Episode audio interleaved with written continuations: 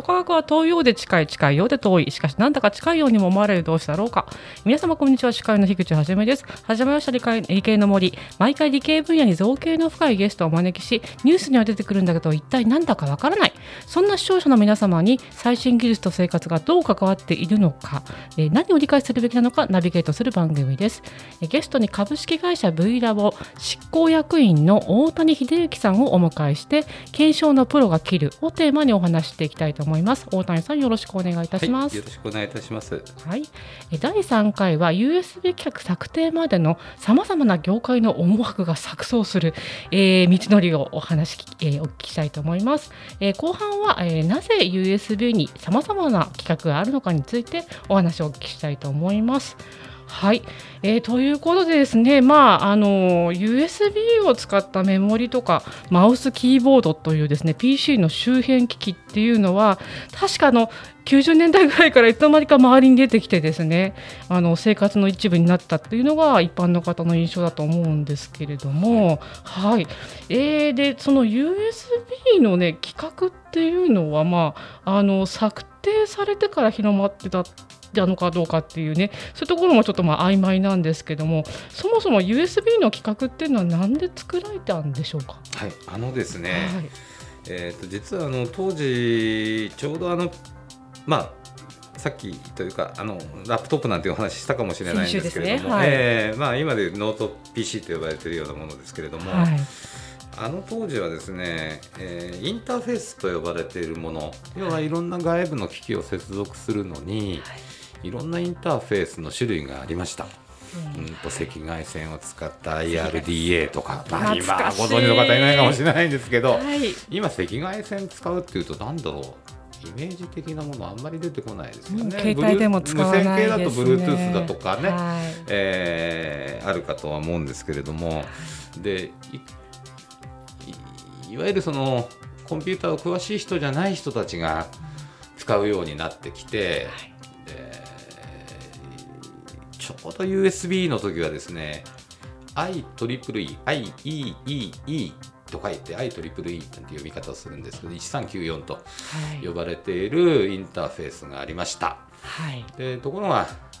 USB も同様にですね、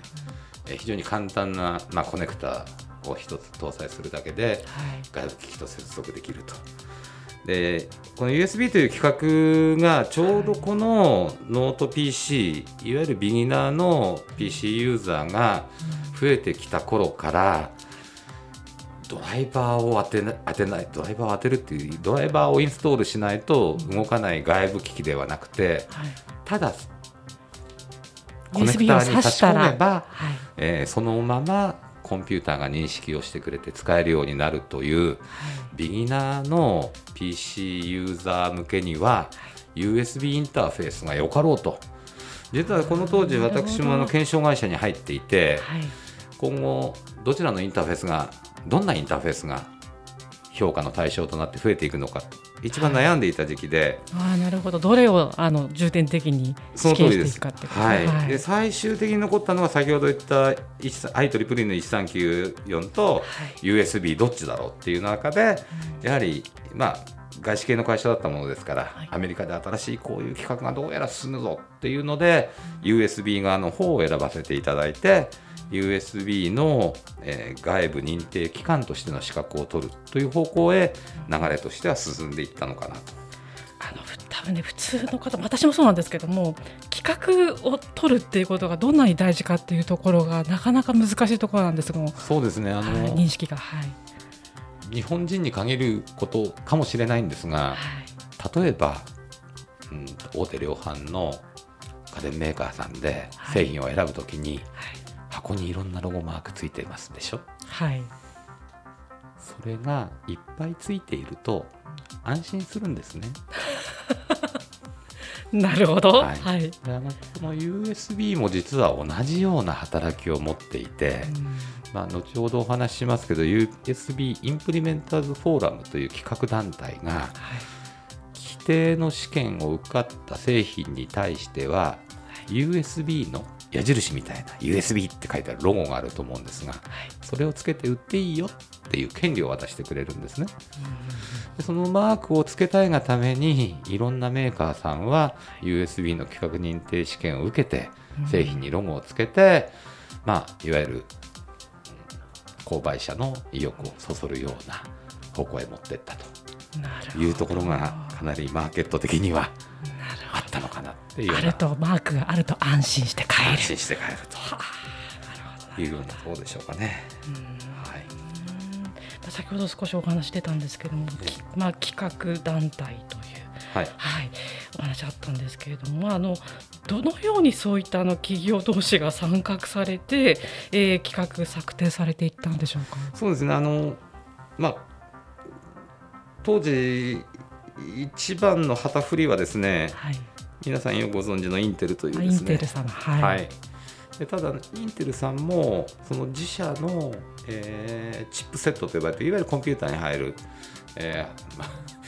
ずっと先週あたり先々週の話で半導体に戻っちゃったみたいな感じになっちゃうんですけど。インテルさん、はい、であのまあインテルさんがですね、まあ、いわゆるコアメンバーと呼ばれているものになって、うん、えーと、その中でもコアメンバー他にもですね複数社、いわゆるデバイスメーカーさんそれから、えー、チップセットメーカーさん、はい。えー、その他のケーブルメーカーさんコネクターメーカーさん、まあ、いろんなですね企業が集まって策定をするんですけれどもでその中で、えーと、どうどうしたらこれに USB のマークをロゴマークをつけていいのか悪いのかという判断をするために、規格認定試験というものをやんなきゃいけないよねと。そのためには使用に合ってる。USB の使用に合っているかどうかということをテストをしてでその上でインスペックいわゆる基準に合ってるよっていうものに対してロゴをつけてあげましょうと。ただし USB の会員にならないとつけちゃだめよというのもありまして、まあ、その会費を元に原資にして USB インプリメンターズフォーラムという、えー、いわゆる企画を策定し、えー、コントロールをする団体が出来上がったと。まあ、主に事務方が中心だったんですけれども、はい、えーと、企画の、まあ、アップデートであったりとかはやはりその専門的に動いているコアメンバーと呼ばれている人たちが、はい、えー、当時あのステアリンググループなんていう言い方をしてたんですけどステアリングってあのハンドルと一緒ですね。舵取りをするグループがありまして、はい、えー、そこでテクニカルの、えー、ステアリンググループが中心となって新しい企画をどんどん策定していったと。そんなようなのが流れでしょうかね。なるほどなるほど。でななぜこの7社が集まってうちの,、えー、あのテストを通ったら USB の、えー、企画認定を与えるっていうことをみんなが納得したんでしょうねっていう。そうですねあの実はですねこれもあの、諸説って今風の言い方をしてしまうんですけども。はいやはりどうしてもあのコンピューターの周辺機器という位置づけにおいてのインターフェースというところが色合いが強かったものですから、はい、コアチップを作ってるメーカーはやはり強かったです。あなるほどなるほど、はい、で中にはそのセットで、まあ、いわゆるその PC メーカーであれば、うん、その中にインテルのチップセットを入れて、うん、マウスをつけますとか、えー、それも USB ですとかっていうですね、まあ、そんなようなことを目論んでいた企業さんもあったというふうには漏れ伺ってるんですけれども全体的に一つのものとして見たときに、えー、いろんな、まあ、いわゆる周辺機器と呼ばれる一般的に周辺機器と呼ばれているようなものを作ってらっしゃるところはなんとかぶら下がっていきたいと。いう思惑はやはり感じています。でただし、えっと、評価を実際に、まあ、手を動かして、えー、決まった、えー、テストをやれるっていうところは、地域ごとに1社しかなれないっていう条件が一番最初からありました。え地域に1社しかなれないんですね。はい。はでアジア圏では私がいた会社が選任された、選任されたというかまあキャンディデートとか立候補して、はい、でその中で、えー、技術者を育成してと、まあ、そんなような流れですね。アメリカもアメリカはちょっと国土が広いんで2社ありましたけどもあとヨーロッパそれから、えー、とオセアニアって言ったらいいんですかね、はい、オーストラリアとか、まあ、そういった地域地域にですね、えー、と決まった、まあ、インデペンデントテストラボという言い方を彼らはするんですが外部認定機関ですかね日本語にすると、まあ、そんなようなことになってましたね。なぜかというとその、えーと、検証に関わる費用をですね、ダンピングしないよう。に、それとあとどの地域で試験を受けても、はい、同じレベルキャリブレーションがちゃんとできていると。ね、オーストラリアで試験受けたら落っこっちゃったけど日本で受かったとかっていうのはこれはまずい話なんで全てのところが同等になるように同じ手法で同じ基準で評価をするという決まりがありました。かなりこうあのちゃんと考えられたスタンダードだ、えー、聞こえるんですけれども、えー、あの大谷さん、そのテスト使用書を作るところにも関与されていた、はい、お仕事だったえーと、そうですねあの関与というとすごく偉そうに聞こえてしまったなんですけども ある程度ざっくりしたものっていうのは私はちょっとメインとして担当してたのがコネクターとケーブルだったんですけれども、はい、えっと、ある程度ざっくりしたものは有名なコネクターメーカーさん日本でも4社5社、トップレベルの技術者が集まって、えー、いろいろ検討を重ねていって出てきた答えのワンランク上を検証屋としては求めてしまうので、まあ、この試験に受かれば大丈夫っていう水準をやっぱり作らないといけない。でそのための企画の策定を、えー、まあ、意見をさせていただいてなるほど。言うという立場で中には採択されないものもあったんです。で特にあのコネクターの場合は総抜回数っていうのがありまして抜き差しする回数ですね。この製品は製品の寿命が尽きるまでに何回コンピューターに抜き差しされるんだろうっていうことを考えるわけです。あそういう、はい。逆算して、はい、ええ、で大体あの今あの通常のスタンダードタイプのコネクターと今ミニ B だとかちょっと小さめのものとか出てるんですけどそれによって挿抜回数も変わってきますしえー、その規定の挿抜回数が終わった後にどれだけの保持力があるか、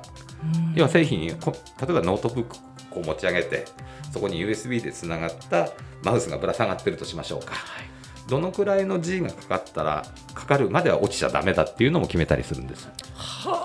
もう一個だけちょっとプチ自慢なんですけどどうぞ。USB のコネクターに上下、うん、どっちが上か分かるように USB のロゴマークを入れましょうって言ったのも、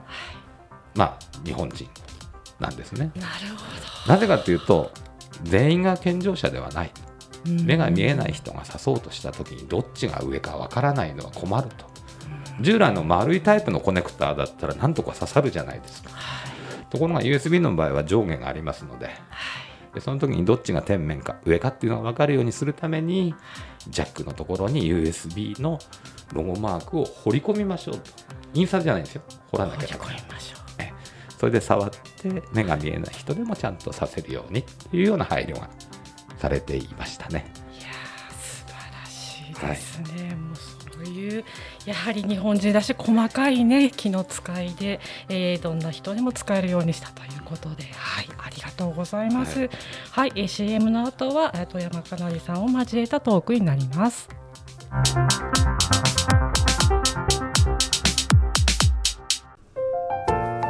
あなたの動画をアップすると企業からあなたに面接依頼が届きます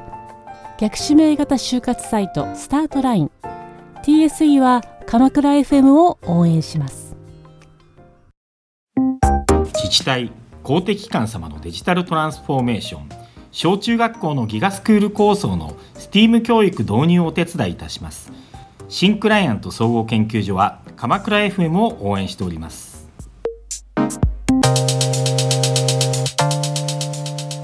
それでは後半はサイエンスライター富山かなりさんを交えたトークになります。富山さん今回は大谷さんにどんなお話を掘り下げてお聞きしましょうか？こんにちは。こんにちは。USB っていうとこの収録がね今12月の半ばに行われてるんですけど、はい。はい12月と USB ケーブルって私の中ですごい結びつきが強いものがあるんです。でなぜかって言いますとあの全ステで有名な某お片付けのお姉さんも推奨なんですが、はい、家電を買ったりパソコンを買ったりしてついてきた謎のケーブルはわからないから全部捨てちゃいましょう、うん、もし本当に必要ならまた部品で買えばいいでしょう的な流れがありまして。なるほど。でなんでそうなるかっていうと同じ名前で、うん、同じような見た目で、うん、それでなんか刺さったら動いたり動かなかったり刺さ刺さりそうで刺さらなかったり、うん、なんかたくさんある難しい、うん、全部さよならしようみたいな、女子がたくさん周りにいます。わ、かります。はい、でですね、あの大谷さんにぜひどうして USB って名前がつくものがこんなにもたくさんあるのかについて、あの詳しくお伺いしたいなと思います。お願いします。はい、わかりました。確かにあの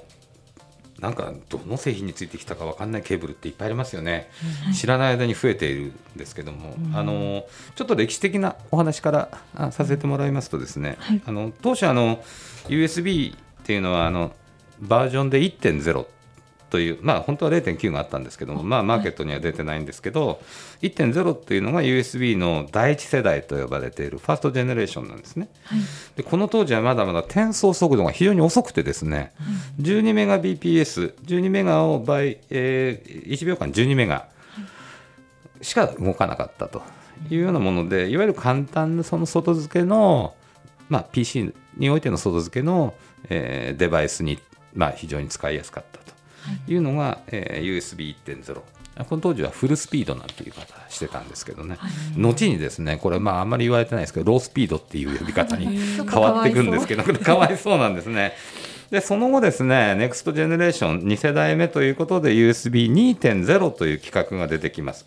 これはフルスピード、1.0のフルスピードに対してハイスピードなんて呼び方を、えー、してたんですけども、これが大体2000年ちょうどぐらい。当時はあのコンピューターは2000年問題でわいわい大騒ぎしてた頃です。忙しかったんです。まあまあ、またちょっと足なんか脱線しちゃったんですけど、それでちょうどその2000年当時にですね、まあ、インプリメンターズフォーラムの、まあ、コアメンバーであるインテル社が CH4 と呼ばれている USB コントローラーを搭載したチップセットと呼ばれている、まあ、半導体を3つなんですけど、このチップセットをですね、えー、搭載できるようにえー、ちょうど IBM 互換機が動き出した頃にですね搭載されるようになりましてこれによって USB2.0 っていうものが非常に汎用的に使いやすくなってきたでこの USB1.0、USB2.0 ともにコネクタ、ケーブル、規格は変わってません。変わってないっていうのは、えーと規格は変わってませんけど転送できるデータ量が当時 USB のフルスピードが12メガになったのに対して2.0で、えー、と480メガ BPS ということで、えー、非常に、えー、多く、えー、とんでもないものが出来上がったと。はいこれはまあチップセット、インテルさんのチップセットのおかげというのもあるんですけれども、はい、まあそういった USB コントローラーのおかげで、USB2.0 っていうのが非常に速い、えー、転送レートを叩き出せるようになったと。でその後ですね、えー、ジェネレーションまた世代が上がりまして3.0というのが、えー、出てきてここでですね5ギガ送れるようになった。まあ5ギガってまあまあのデータ量ですので今までそのたとえハイスピードと呼ばれてる2.0でもですね音楽が鳴るような映画を見てるとちょっとまあカクカクとした動きと言ったらいいんですかスムーズじゃない紙芝居に近いような動きになってたんですけど、まあ、これが、えー、やっぱり5ギガの転送レートを持ってきた時点で非常に動きが良くなったということでですね、で今現在は、まあ、USB を3.2から、えー、ごめんなさい3から3.2に上がって今は4.0ということで、まあえー、転送速度も含めてですね、えー、だいぶ、えー、強くなってきてるということですね。で、まあ、企画の話されたと思うんで、今ちょっと歴史の話をしてしまってたんですが、USB 自体はですね、そもそも規格を増やすつもりがなかったっていうのが本来かなと。どちらかというとですね、USB ってこんな便利なインターフェースあるんだったらいろんなものに応用できるよねということで、逆に製品群が、製品群が増えていった結果、規格が増えていったっていう考え方が正解ではなかろうかなと。思っています。実はの USB 自体はですね非常にいろんな基準を設けて何しろ新しいインターフェースとして成功させるというのが大前提にあったので当初の段階からかなりスペック自体は厳しめだったんですね。で昔の話をちょっとしますと例えば USB を、えー、車載で使う時に振動で揺れる恐ろしさがあるということでネジで挟んで止めるような仕組みにのものを使いたいっていうのがコネクターメーカーから要望が上がったやつもいやそれはダメでしょと。いうそもそもの USB の規格に外れてますと。でそういうところは違うコネクター使って製品に反映させてくださいと。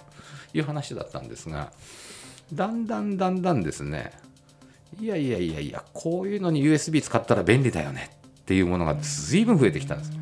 今どこ見てもおそらく USB のコネクタ載ってないものって逆にないかなっていうような気がしてるんですけど、要はそういったユーザーニーズに対して USB のハイスペックな基準が守れるような形でできたものに対してじゃあこれも企画として認めていきましょうということで数が増えていったっていうのが実態かなと。いうふうな気がしてます。あえて USB 側からこういう企画でものを作っていきます企画認証を通していきますっていうのはやはりユーザーニーズが先にあって USB としてはこんなにいろんな種類作ると迷うよねっていうのはもう富山さんおっしゃる通りでですねやめたらとかそういう話はやっぱり出るんですが出るんですね出るんですがやっぱりニーズがあるものに関して USB 側の方の問題で止めていくのはどんなものかとやはりそのロゴを付与する立場として、え、それなりの品質それから使用書条件、え、そういったものに合っているのであれば認めていこうじゃないかっていうのがそもそもの考え方かなと。まあユニバーサルシリアルバスですから。ユニバーサルじゃないとっていうのも、まあ、ここあるかどうかは別にしてもですね、まあ、やっぱりそういう考え方で、えー、USB 発信ではなくて、ユーザー発信でいわゆる、まあ、シュシュ雑多なものが出来上がっていったのかなと思っていただけるとなんとなくお分かりいただけるかなと。思ってはいます。はい、なるほど。心の広い企画だったんですね。確かに確かに。であのやはりあの USB っていうのは、えっと、先ほどちょっとお話ししました外部テスト機関インデペンデントテストラボになるためには、はい、まあ、とりあえず、まあ、そういったその、えー、テスト機関として最低限揃えなきゃいけないものっていうのが基準で決まっています。はい、えー、それがあってなおかつ、えーと、USB が年に複数回世界各地で、えー、テストラボイベテストイベントをやるんですね。いろんな製品をこうつなげてつながったつながらないとかっていうのをやるんですけどその時にボランティアとして技術者を派遣するんです。でそれ実際にそこで検証作業をさせるのを3回か4回実施をさせると USB インプリメンターズフォーラム側の方の技術のステアリングのグループの人が認めてくれるんです。そうすると初めて認定士という立ち位置になれるんですね。私はなってませんけど、うちの会社に複数名やはり抱えさせていただいて当時はまだ世界に21人しかいなかったんですけどそのうちの2人が私のいた会社にいたんですけど。でそういった方々に、えーとまあ、会社は会社としてベースは作るんですけれども、うん、USB の実は技術者っていうのは Qualification by Body といいまして、はい、QFB って呼ぶんですけども会社には会社として外部機関としての設備がちゃんとありますねということでの認定、はい、それから人の体要は個人に対して、えー、技術者としての認定を与えるっていうことでこの両方がいないと外部認証機関としては認めてもらえないと、まあ、そんなようなことをずっと崩さずやってます。ありがとうございます。はい、ありがとうございました。とてもユーザーフレンドリーなインターフェースだと。はいそれユーザーフレンドリーの U が USB の U かもしれないですね。なるほど。はい。うまい。ありがとうございました。山田君呼んで座布団一枚。ありがとうございました。ありがとうございました。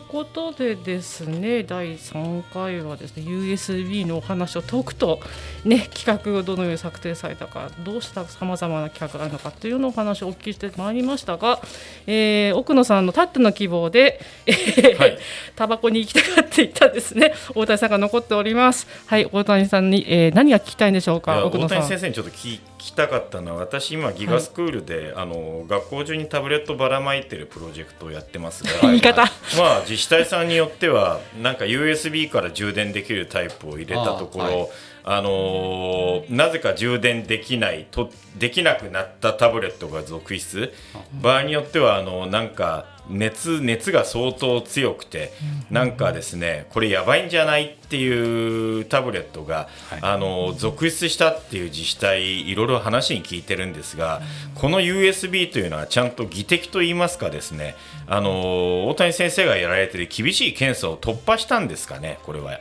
えーと、製品自体は見てないんで何とも言えないんですけど、うん、USB のロゴ認定マークがついているかどうかが一番重要かなと思ってます、うん、もしついていないのであればおそらく、えー、インスペックなものではないという判断をするしかないのと、うん、うんまあその USB だけの問題なのか、えーと、本体側の方の、えー、バッテリーの問題であとそれに対する保護回路の問題。その辺がちょっと検証屋としては気になるところかなと思います。やもう何しろそういう問題っていうのは間違いなく電源周りなんですよ。電源周り、うん、バッテリーも含めてですけども、うん、あのバッテリーっていうのは非常に悪さをしますんでリチウムの場合は、うん、あの勝手にあの半導体がいわゆるコントローラー側の方でマイナスでデルタ V っていう信号を検知した時点で僕はもうお腹いっぱいですってふりをするんですね。でところが実はまだ入る容量があるくせにお腹いっぱいだってふりをするもんですから過電流が流れ込むケースが非常に多いんですよ。今回のお話伺うまで本当同じような名前で同じような役割で形ばっかり変えてちょっと邪魔だなって思うこと多かったんですけれども、まあ、そのインターフェースコネクターも入れてその物理的なインターフェースと、内部的なインターフェースね、取り持ってくれる人がいろいろ頑張ってくれた結果、バラエティ豊かな窓口ができたんだと。これってここちらが望んでたのになんかね受付が面倒くさいからみたいになっちゃって ちょっとよろしくないなって反省をしながら伺いました。ありがとうございますね。まあ、これを聞いてる、ねまあ、親御さんの方はですねそういう USB とか2324とかそういう話は聞かなあの忘れてもいいし マイナスデルタ V とかも忘れてもいいんですけどあの持っている USB が技的通ってるかどうかだけはい確認してください。ありがとうございました。ありがとうございました。